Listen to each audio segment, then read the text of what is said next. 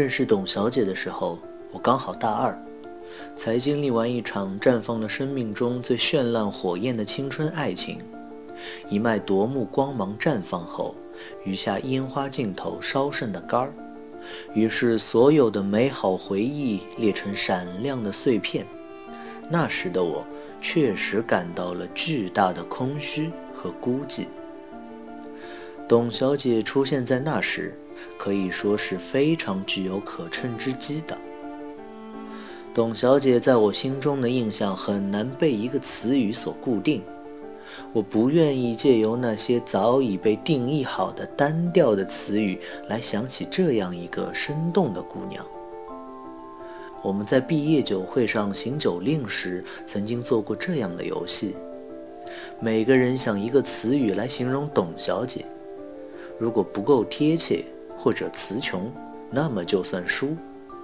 一小杯老白干的赌注，结果十来个人的桌玩了三圈下来，关于他的词语还是层出不穷。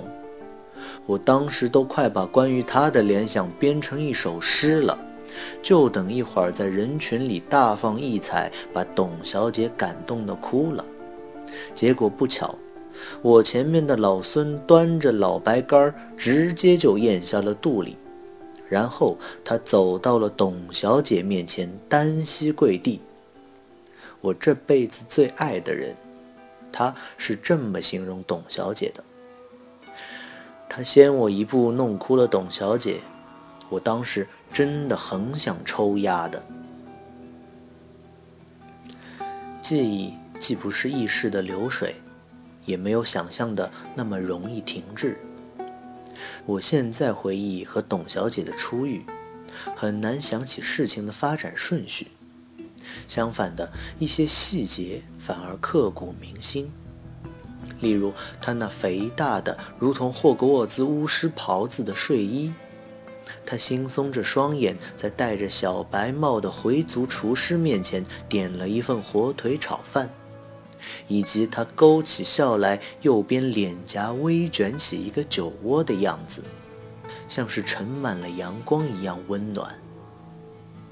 那时的我，只是以一个观众的身份，坐在大西北食堂最边远的角落，目睹了他怪力乱神的生命中最普通的一刻。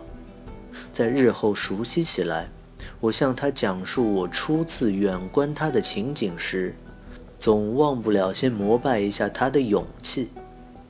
他的名字在事后两年里一直光荣地贴在大西北门口展板上，作为开业十年以来唯一谢绝的嘉宾。他被永久地剥夺了在这里吃羊肉泡馍的权利。我正式跟他说上话是在校运动会的时候。我们计算机专业和英语专业在观众席上的位置是紧邻的。那天，董小姐穿了一件格外花哨的衬衣，下身的破洞牛仔裤和人字拖配得她特别像来收保护费的大姐头。她刚巧坐在我旁边，在男子组一百米决赛开始之前，她突然转过脸来对我说。同学，你觉不觉得自己长得还蛮帅的？我当时很是吃了一惊，一时半会儿不知道怎样回答，既能显得我确实很帅，又不失谦虚。作为一个普通智力水平的人，我未能及时回应，惹起了董小姐的不快。她把下巴搁在手背上，转过来直勾勾地用目光彰显了自己的霸气。我觉得你还行，所以我决定把手机号码给你作为奖励。如此从天而降的惊喜，真是让我受宠若惊。这句话是董小姐用我的视角表达出的内心活动。很荣幸地成为她回忆录里关于我俩初次邂逅的唯美结束语。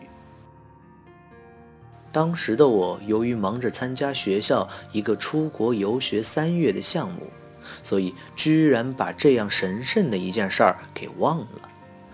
不记得时隔了多久，突然收到一条陌生短信：“你这人也太内向了吧！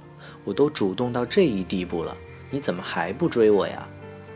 我看着短信半天没回过神的混沌状态中，电话就闪了过来。一摁下接听键，里面的声音倒是柔和至极。你最近在忙什么呢？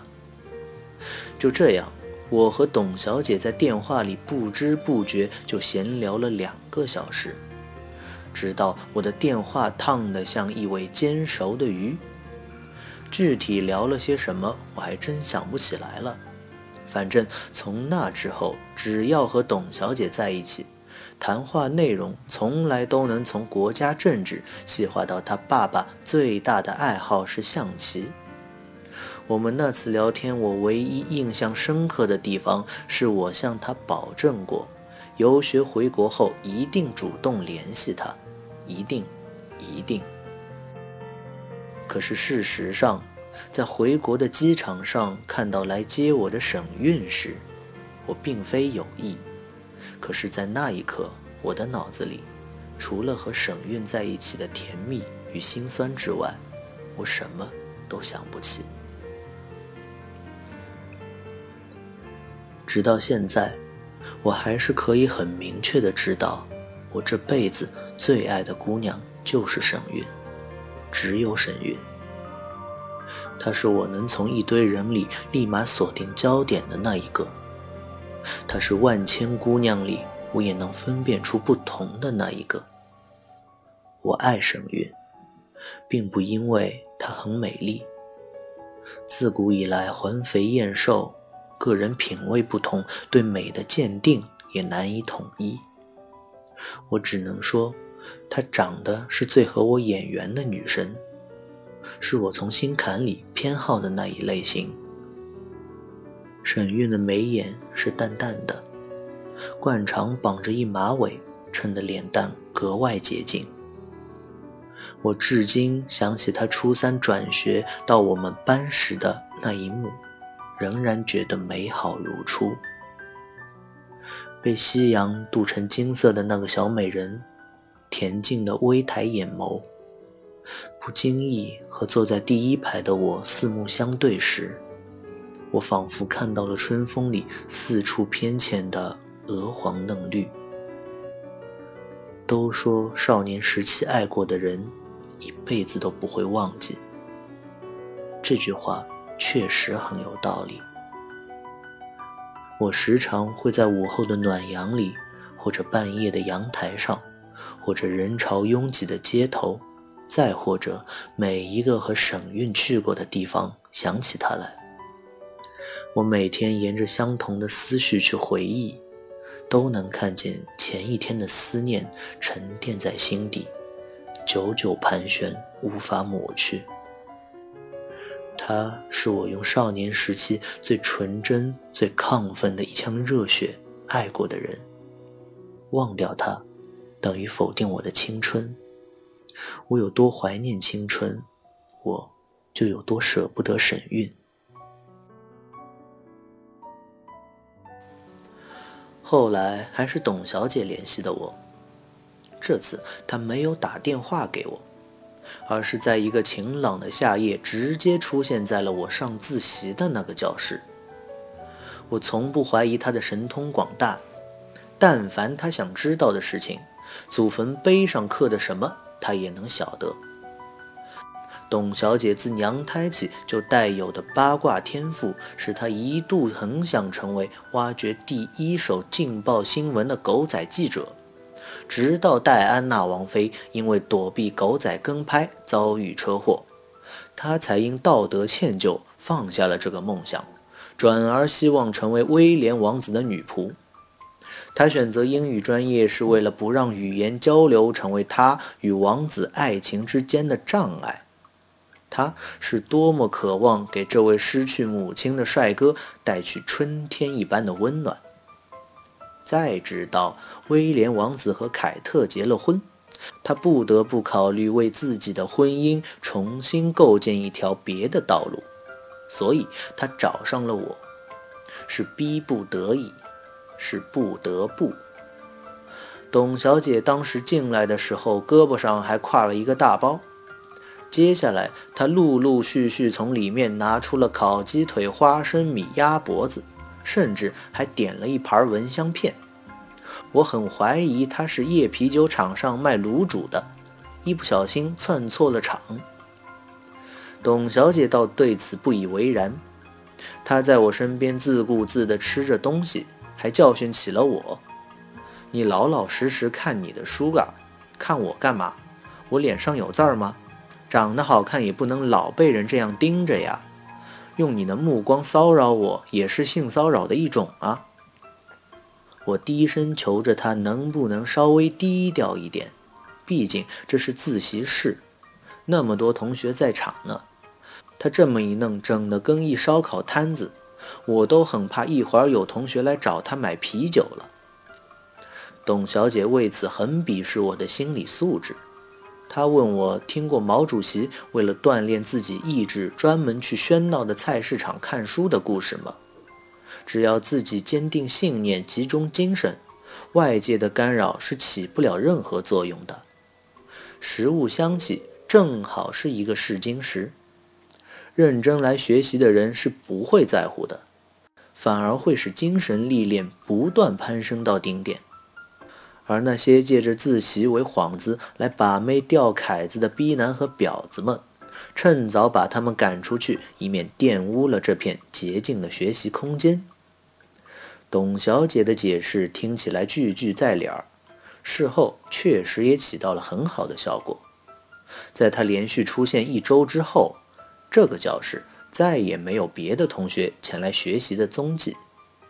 哪怕是后来大三考研阶段，各个教室爆满，位置紧缺，托董小姐的福，我也能独自享受这份弥足珍贵的静谧。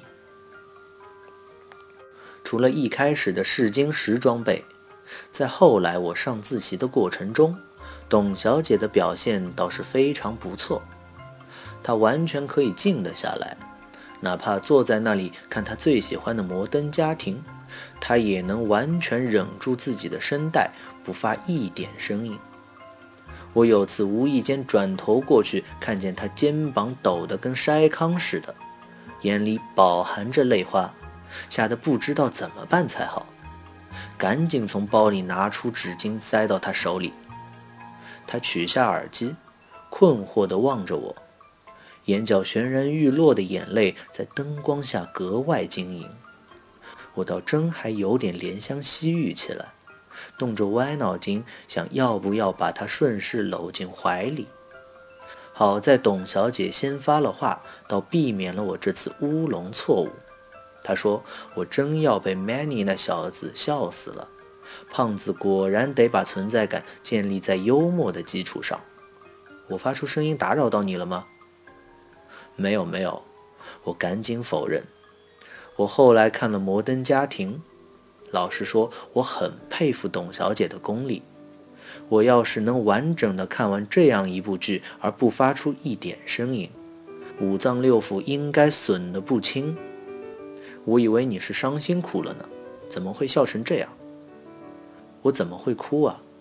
董小姐勾起唇角，生活对我已经够仁慈了，我高兴还来不及呢。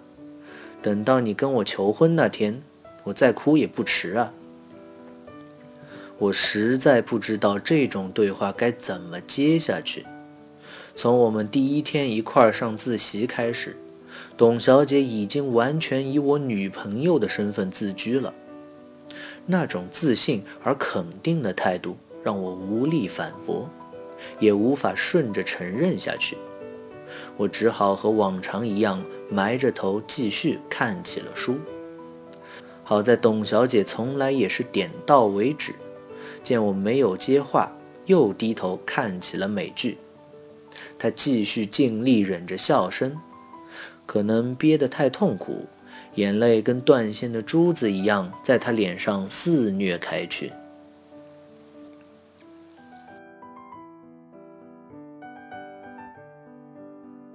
沈韵和我分手没多久就订了婚，这是我当时最意外的事。我们认识六年，在一起三年，我一直认为在这段感情中，他的投入不会比我少。